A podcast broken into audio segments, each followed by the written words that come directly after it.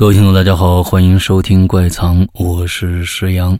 今天要给大家讲的故事的名字叫做《见光死》上集，作者刘石阳。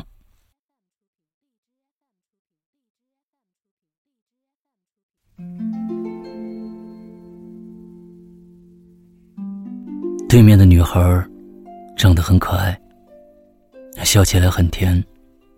画龙点睛的，她的嘴角还有一颗美人痣。她身穿一身淡蓝色的连衣裙，梳着一条长长的马尾。她说：“她叫思颖。”我和思颖是在网上认识的。现在的交友 APP 多如牛毛，城市中的剩男剩女、痴男荡女、红男绿女、善男信女们。纷纷进驻这些为爱打造的世界，寻找着适合自己的另一半。我今年三十五岁，经营着一家小到不能再小的传媒公司。所幸，这么多年苦苦经营，维护了一批老客户，生意还算过得去。这不，有了些钱，也有了些闲的我，开始盼望爱情了。注册了十多个交友 APP，撒网似的放出自己的资料，努力将自己打扮成一位社会成功人士，吸引别人的眼球。本以为以自己的履历与相貌，那青睐者将蜂拥而至，可没想到，真的是寥寥无几啊！随着经验的累积，我发现。现在的所谓社会成功人士、金牌王老五，在这些交友软件上简直是多如牛毛啊！真真假假，难辨真伪。同样的，所谓的知性美女、窈窕淑女也是比比皆是。不过，无论男女，大多数都是见光死。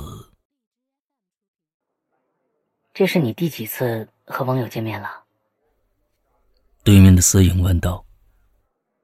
说来惭愧，你是第十四个了。我被问的有点不知所措。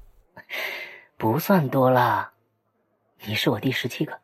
呃，真的？我更加局促了。不过，你确实不是那种哪种啊？我的话还没说完，思颖就急着问：“你是说见光死吗？”呃，对对，见光死。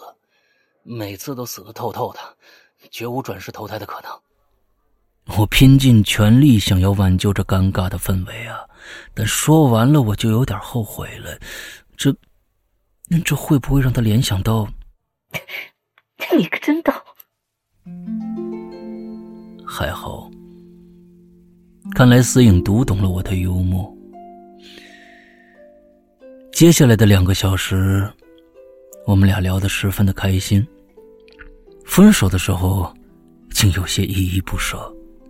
可我竟然发现，可能是太投入了，我们并没有约定下一次见面的时间。我赶紧掏出手机，打开 APP 给他发私信：“思颖你好，今天和你见面真的太开心了。我感觉我找到那个要找的人了。可能我的表达太直接了，但这是我的心里话。我希望。”能有下次见面的机会，不知道我是否有这个荣幸？盼回。也就不到两分钟吧，A P P 的提示信息来了。郝哲你好，真开心，我不是第十四个见光死，要不然我可就无法转世投胎了。说吧，你准备什么时候再约我出去呢？Yes。收到这条信息，我激动的挥了一下拳头，赶紧回复道：“明晚可以吗？我真的有些迫不及待了。啊，另外，有一个不情之请，你可以还穿今天的蓝色连衣裙，梳马尾吗？”接着我点了发送键，并急切的等待着回复。我想思颖一定会问起蓝色连衣裙。与马尾的问题吧。那没错，蓝色连衣裙和马尾。那是多么印象深刻的场景啊！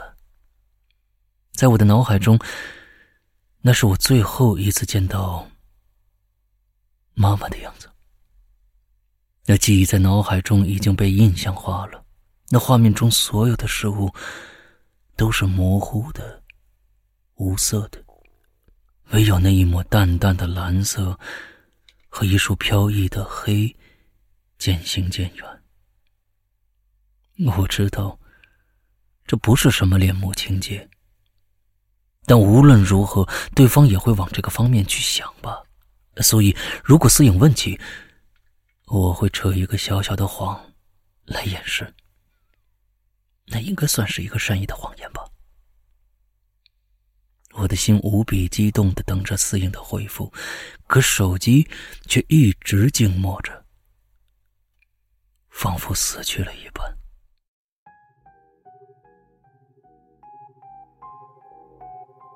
在这之后的七天里，我一直在琢磨：思颖为什么就这么跟人间蒸发了一样，消失的无影无踪呢？他的朋友圈也一直没有更新，我有无数次的发消息过去询问他为什么突然消失的理由。终于，在第七天的晚上，我得到了答案。下面我们来关注一起交通事故。上周日，我市光明路与解放路交叉口发生了一起交通事故，一辆失控的蓝色 SUV 突然冲向人行道，当场造成无辜市民一死两伤，其中两人为轻伤，现已出院。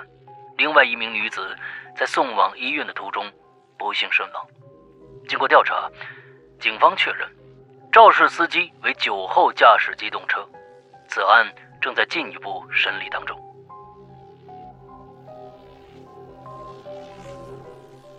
虽然电视画面中的女子照片眼部被打上了马赛克，可我立刻就认出来了，那就是五天没与我联系的思颖啊！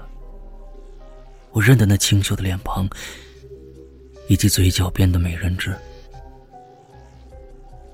新闻中提到是周日。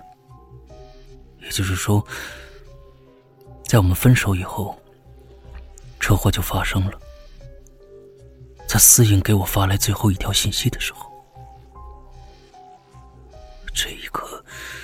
我的心中一片空白，心隐隐的疼了一下，之后却是无尽的失落感。我真的与他失之交臂了吗？